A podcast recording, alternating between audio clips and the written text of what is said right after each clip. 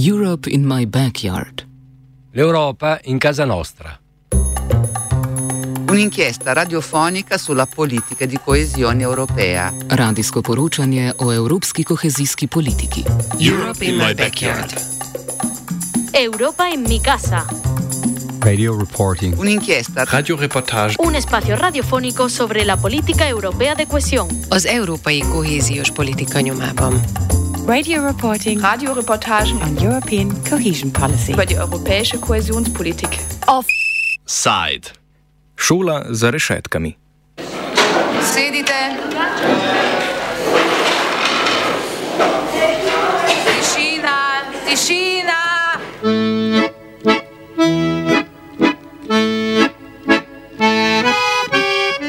No, pa smo spet skupaj, ptički moji. Niste se kaj dosti spremenili, vidim. Večina vas je ostala kar enakih. Kot ste ugotovili, smo se vrnili v šolske klopi. A v današnjem mega offsajdu se ne bomo ukvarjali z vsakdanjo vzgojo in izobraževanjem, temveč bomo pogoje še zaostrili in se usmerili v izobraževanje oseb na prestajanju zapornih kazni. S tem se namreč ukvarja tudi naš mecen, Evropska kohezijska politika. Denimo s sofinanciranjem projekta Razvoj delovnih kompetenc zaprtih oseb v izvedbi uprave Republike Slovenije za izvrševanje kazenskih sankcij ali mednarodnega projekta Sikel Hubs, pri katerem sta sodelovala Andragoški center Slovenije in Center za izobraževanje in kulturo Trebnje. Izobraževanje v zaporih poteka na različnih nivojih, kot pojasni Bojan Hajdinjak, direktor javnega zavoda Cene Štupar, ki izvaja programe izobraževanja v zavodih za prestajanje zaporne kazni. Izobraževanje v zaporih ima več nivojev. No? Se pravi, preko, um, mi imamo to organizirano preko um, rekel, Ministrstva za pravosodje, Urada za prestajanje zapor, um, zaporne kazni. Ne? Se pravi, smo pridobili nekaj evropska sredstva in smo potem znotraj oblikovali um, različne vrste izobraževanja. No? Rečemo, odvisno tudi od zapora. Tako imamo, rečemo, naprimer v teh manjših zaporih oziroma kjer so kazni krajše, imamo bolj uh, poudarek na nacionalnih poklicnih kvalifikacijah, eh, kvalifikacijah in delovni terapiji. Kar se pa tiče recimo našega največjega zapora na dobu, imamo pa notar tudi lahko srednjošolsko izobraževanje. Prav iz tega razloga, ker v, na samem zaporu doba so za, zaprti, zaprte osebe, ki imajo daljšo časovno oziroma daljšo časovno kazen in lahko to srednjošolsko izobraževanje tudi končajo. Ne. Cene Štupar, center za izobraževanje, ki ga je ustanovila mestna občina Ljubljana, je javni zavod, ki izvaja izobraževanje odraslih predvsem za ranljive družbene skupine, med njimi tudi zaprte osebe. Hajdinjak predstavi potek in izobraževanje oseb na prestajanju zaporne kazni in sodelovanje zaporov z izobraževalnimi zavodi. Zdaj, zdaj odvisno, seveda sodelujemo z, z vsakim zaporom, imamo svojega predstavnika, svojega um, svetovalnega delavca, ki pač um, nekako komunicira z nami, on pozna se pravi to po prostorsko in kadrovsko problematiko zapora, ne, mi pa pač um, kot stroka. Ne. Govorim ljudske univerze, ker ne, sem, ne samo cene štupar, ampak po različnih zaporih tudi druge ljudske univerze izvajajo sam pouk. Se pravi, najprej, če mogoče omenjamo najprej srednje šole, ne, se pravi, um, najprej na začetku imamo upis, septembra se upišejo noter v različne srednjošolske programe, trenutno imamo najbolj popularne te gostinske programe, ne, se pravi, gastronomsko hotelir ali pa gastronomsko-turistični tehnik, um, se upišejo noter, potem pa um, imamo, mi organiziramo predavanja, ne, se pravi, po korakih najprej rečemo matematika, neki moduli matematike, potem moduli slovenščine, potem pa še ostali strokovni predmeti. Ne. Tako da potem naš učitelj se prepelje v sam zapor in sama ta predavanja izvede. Kar se tiče pa nacionalnih poklicnih kvalifikacij, ne pa tudi odvisno od potreb na trgu oziroma tistih razpisanih, ki smo jih prijavili v ta evropski projekt, se objavijo, um, se sam, sam zapor poskrbi, da se napolni skupina za to, um, nacionalno poklicno kvalifikacijo in potem se organizira. Nacionalne poklicne kvalifikacije imajo pa različno dolžino trajanja, od 20 pa tudi ja, preko 100 ur. Ne.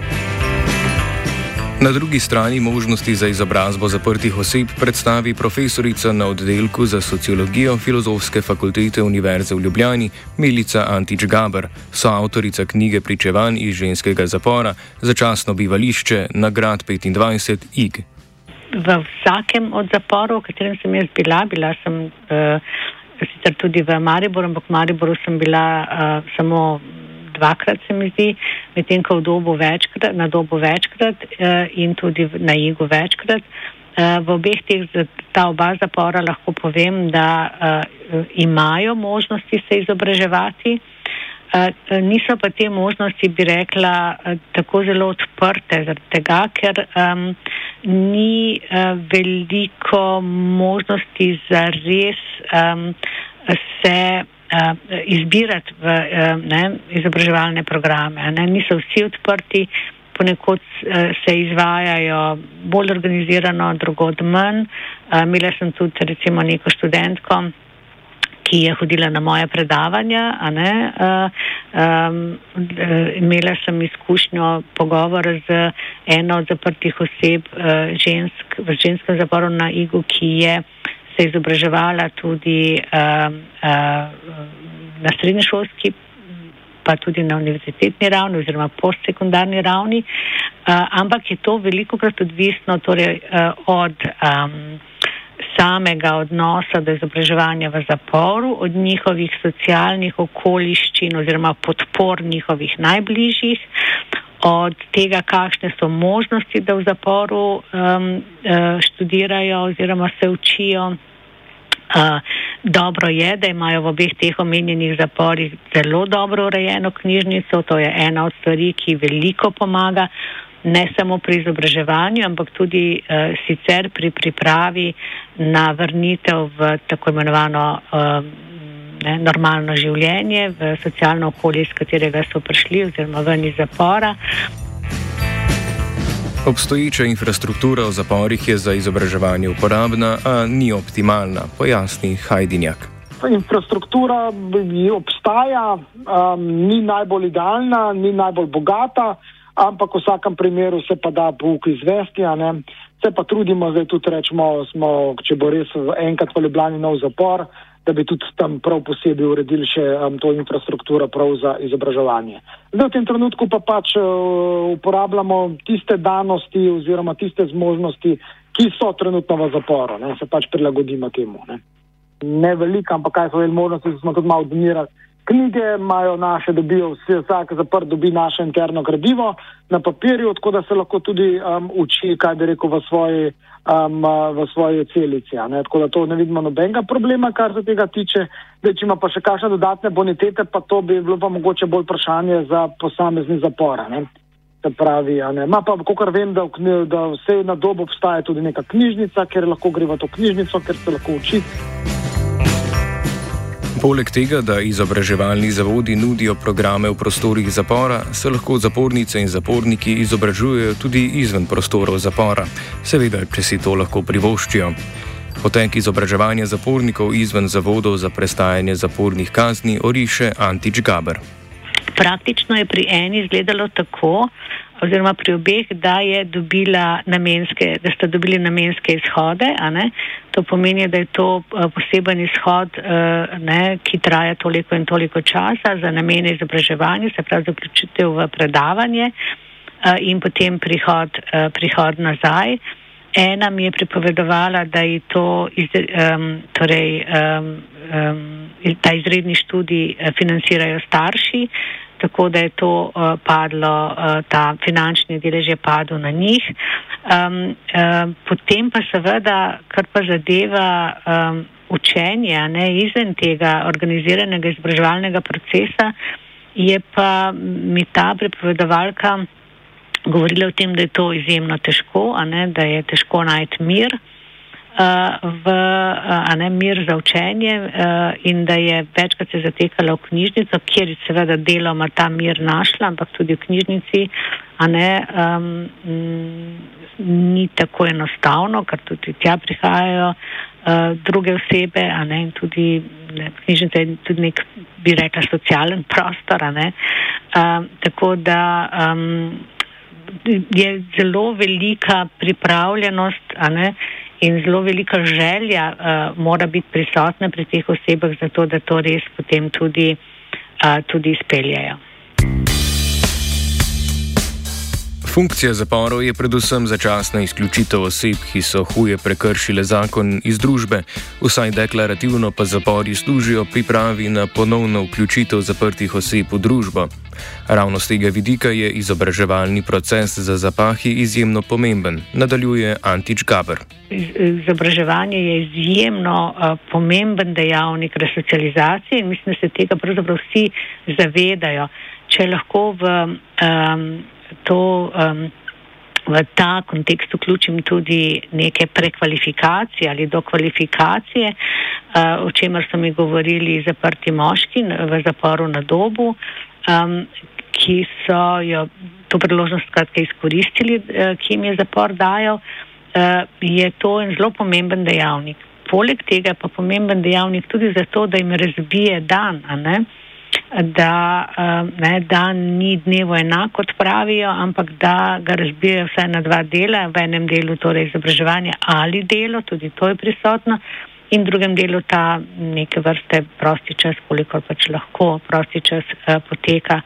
In vsi se, s katerimi sem jaz govorila in tudi moje sodelavke na tem projektu, zavedajo, da po koncu zapora jih uh, čaka neravno lahko uh, uvajanje nazaj v, v običajno življenje in da tukaj bodo seveda potrebovali nova znanja ali pa drugačna znanja, ki jim bodo pomagala recimo, uh, ne, se vklopiti nazaj v družbo.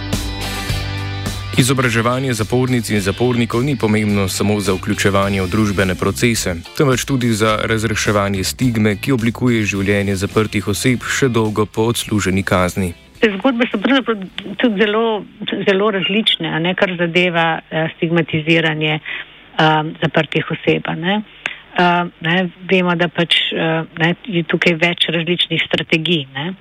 In ena od strategij uh, shajanja s to stigmo je tudi um, na nek način uporaba, bom rekla, po sociološko, kulturnega kapitala v namene um, uh, prezentacije sebe v odnosu do drugih kot nečesa, kar je lahko dobro in uporabno tudi za druge.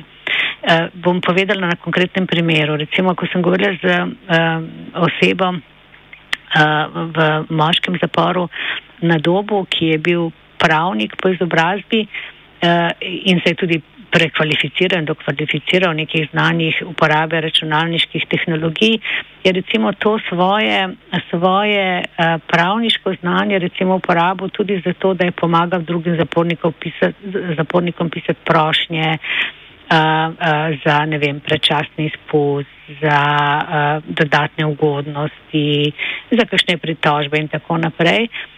In je na nek način torej videl, kako je lahko ta njegova um, izobrazba uporabna že tudi v samem zaporu, pa tudi izven tega, tudi recimo uporabili, bom tako grdo rekla, ampak uporabili so ga tudi v vodstvu zapora, da, jim, da jim je pomagal svojim uh, pravniškim znanjem nekatere stvari um, uh, pojasniti v odnosu do zapornikov in podobno. Ne?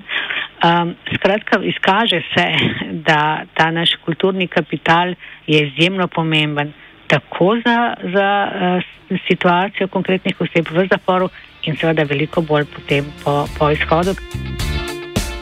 Velik dejavnik v razreševanju stigme je formalna potrditev izobrazbenih dosežkov zapornikov, saj se prejete uradne listine ne razlikujejo od listin pridobljenih izven zapora.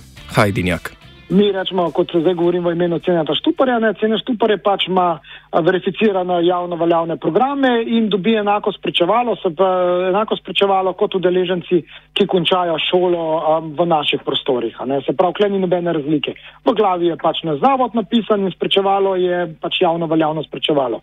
Kar se tiče nacionalnih poklicnih kvalifikacij, dobi pa potrdilo o usposabljanju, ko pa gre na certificiranje, pa dobi tudi um, javno veljavni certifikat, ki se zopet ne ločuje, um, kje je bil narejen. Tako da, kar se tega tiče, um, ni, ni vidno, da, da, da je nekje da je naredil v zaporih. Ne?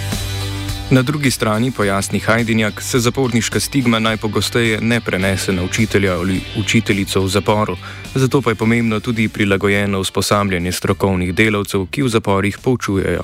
Mi imamo dodatne povdarak, mi dobivamo, mislim, povezujemo, pripravljamo tudi evropske projekte prav na to tematiko, ne, da se z različnih držav povežemo med sabo, pa naredimo različna izobraževanja, različne programe, tako da se te naše strokovni delavci lahko nad, nadgrajujejo. Tudi na, na toliko let prijavljamo na naše matično ministrstvo za izobraževanje, pa pridobimo sredstva za pripravo programov za delo z zaporniki, no, tako da potem naredimo tudi dodatna izobraževanja. No, tako da tukaj se trudimo, da pridobivamo ali ta evropska sredstva ali pa, bom rekel, integralna sredstva in da želimo, da naše do ljudi dodatno usposabljamo.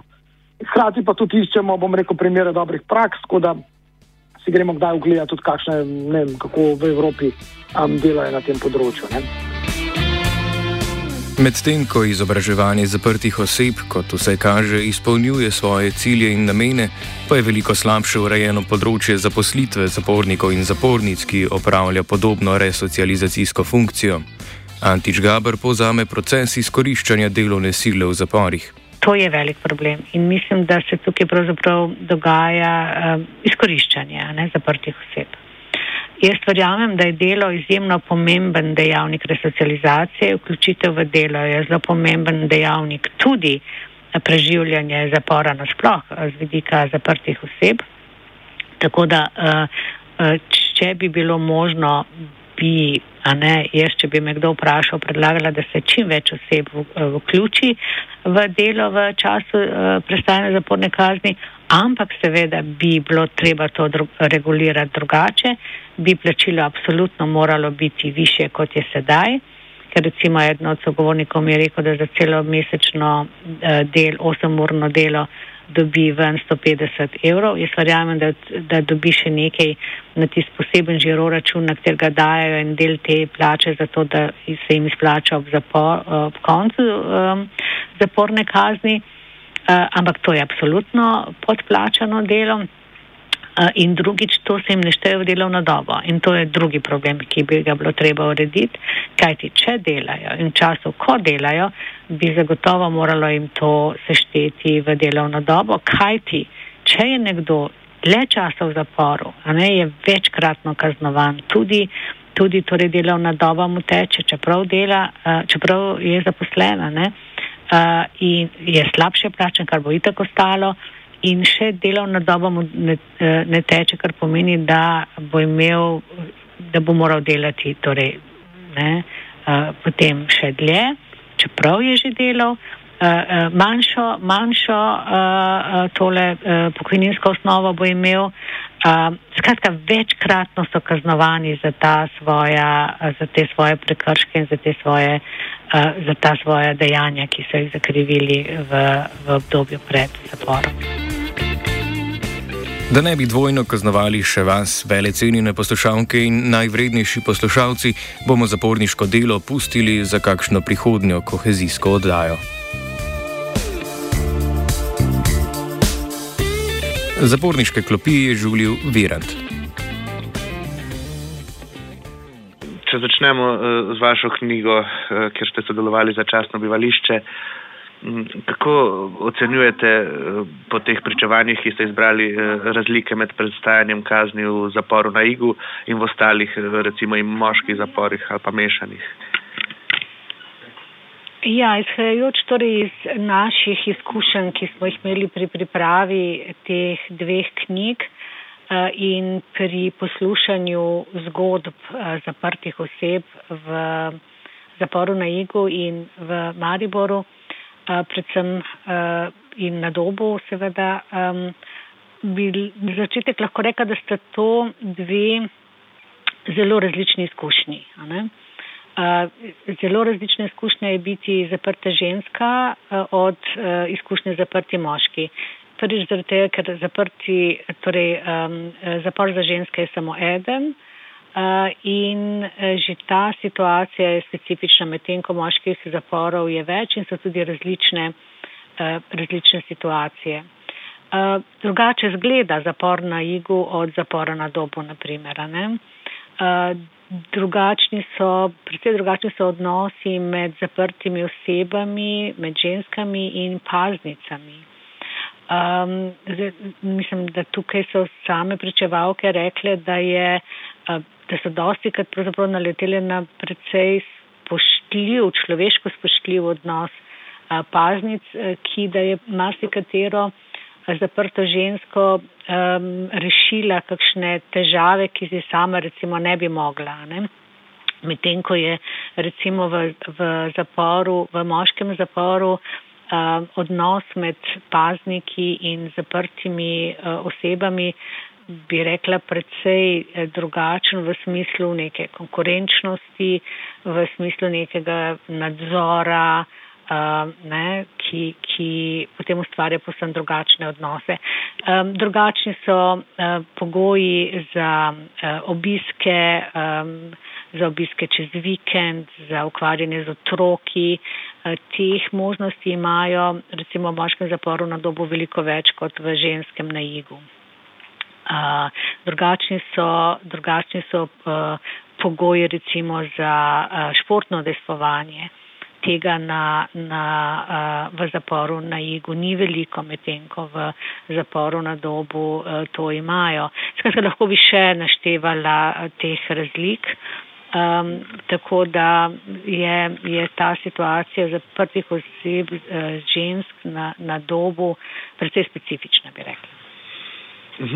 Vse to je neka globalna praksa, da, da so ženske in moški ločeni v zaporih, ampak kako lahko, mislim, je, je tu kakšna funkcija te segregacije ali kako, kako se lahko to razlagamo? Da, Ja, to je pač to klasična delitev ne, po spolu prepisanem obrojstvu, ki bo začela delati, če že ne dela težave ne, pri, pri samem sistemu.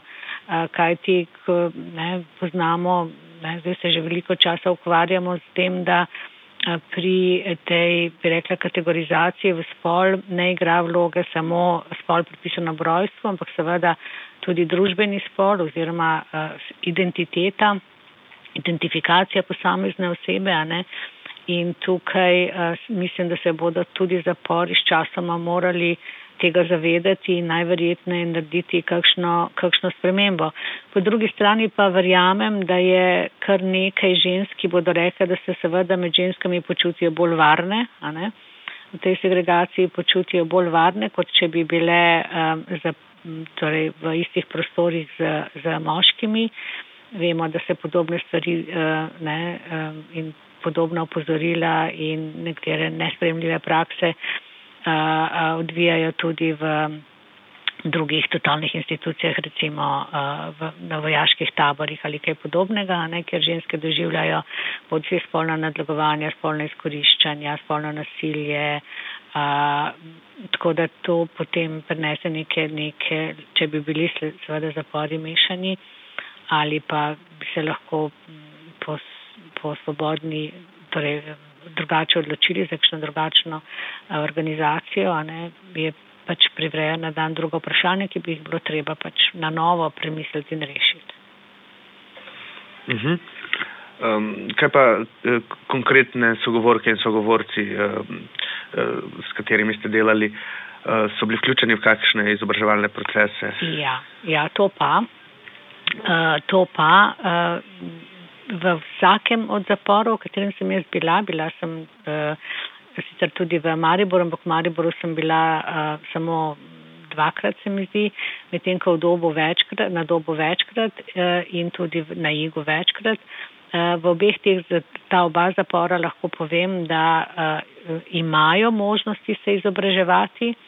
Uh, niso pa te možnosti, bi rekla, uh, tako zelo odprte, zaradi tega, ker um, ni uh, veliko možnosti za res um, se uh, izbirati v uh, ne, izobraževalne programe. Ne. Niso vsi odprti, ponekod se izvajajo bolj organizirano, drugod manj.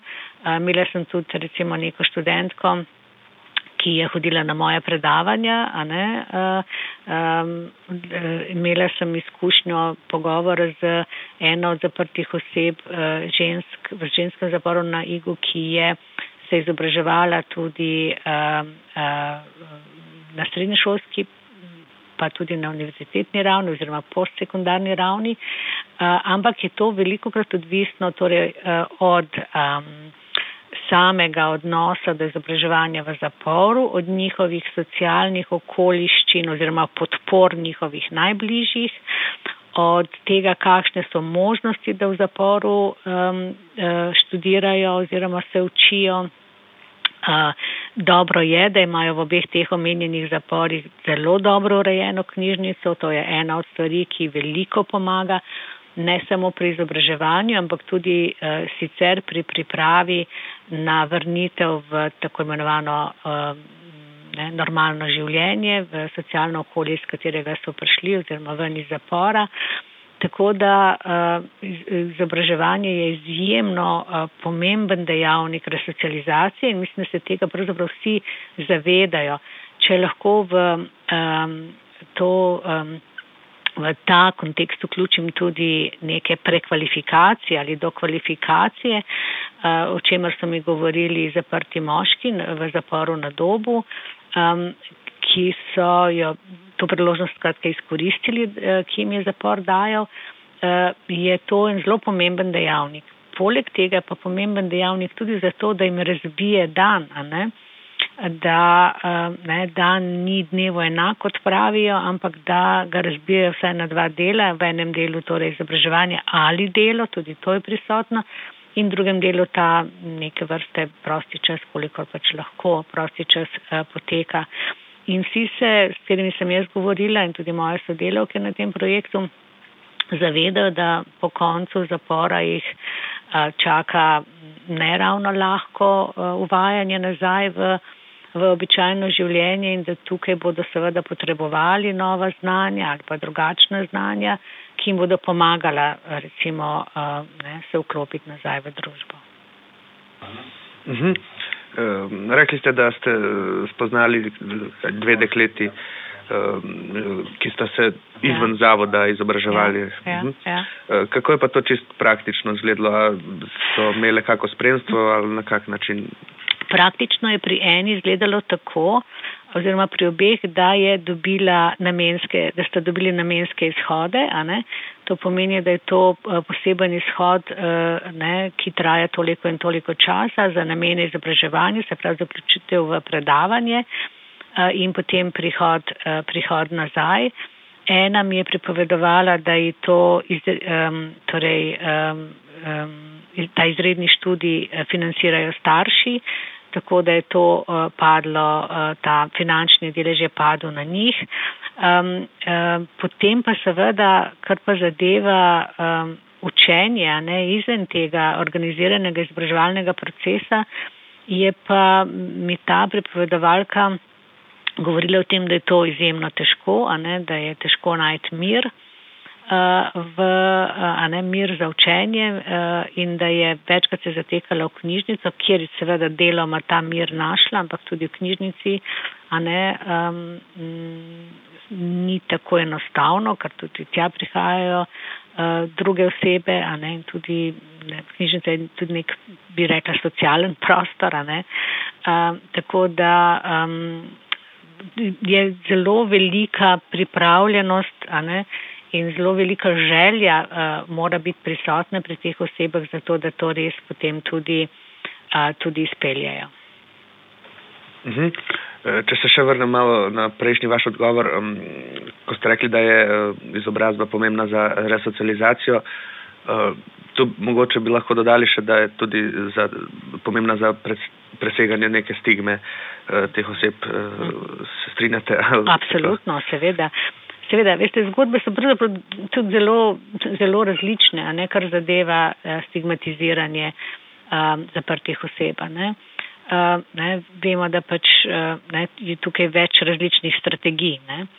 In ena od strategij uh, shajanja s to stigmo je tudi um, na nek način uporaba, bom rekla, po sociološko, kulturnega kapitala v namene um, prezentacije sebe uh, v odnosu do drugih kot nečesa, kar je lahko dobro in uporabno tudi za druge.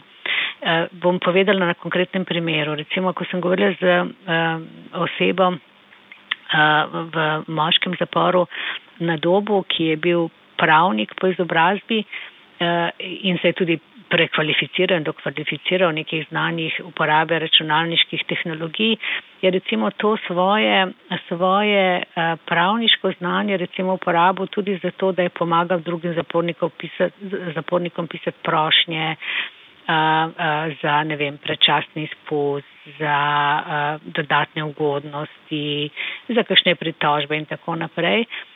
In je na nek način torej videl, kako je lahko ta njegova um, izobrazba uporabna že tudi v samem zaporu, pa tudi izven tega, tudi recimo uporabili, bom tako grdo rekla, ampak uporabili so ga tudi v vodstvu zapora, da, jim, da jim je pomagal svojim uh, pravniškim znanjem nekatere stvari um, pojasniti v odnosu do zapornikov in podobno. Um, skratka, izkaže se, da ta naš kulturni kapital je izjemno pomemben tako za, za uh, situacijo konkretnih oseb v zaporu in seveda veliko bolj potem po, po izhodu, ker ta oseba recimo um, bo po zaključku uh, svoje zaporne kazni zagotovo lahko drugače zaživela kot pa nekdo, ki ki uh, nima recimo niti ne, najosnovnejše izobrazbe, ki jo lahko validira, a ne v smislu tega, da si najde neko